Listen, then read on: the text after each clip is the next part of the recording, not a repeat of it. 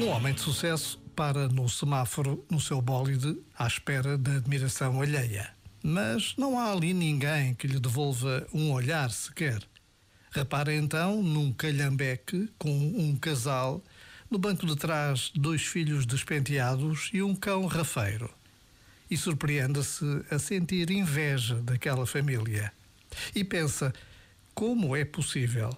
O que é o sucesso, afinal? Pergunta-se o homem de sucesso. E esse choque é o início de uma nova vida, mais centrada e muito mais alinhada com a sua essência.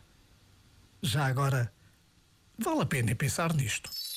Este momento está disponível em podcast no site e na.